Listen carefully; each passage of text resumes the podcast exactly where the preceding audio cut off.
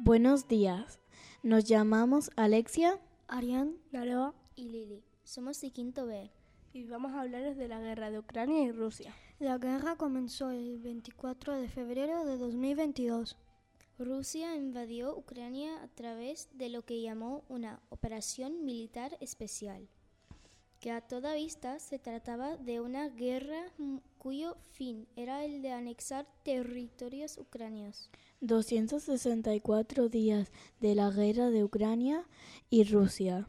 Estima en más de 240.000 el número de víctimas del conflicto. La guerra lleva 11 meses. La guerra puede durar al menos dos años. Gracias por escucharnos. Espero que os haya gustado.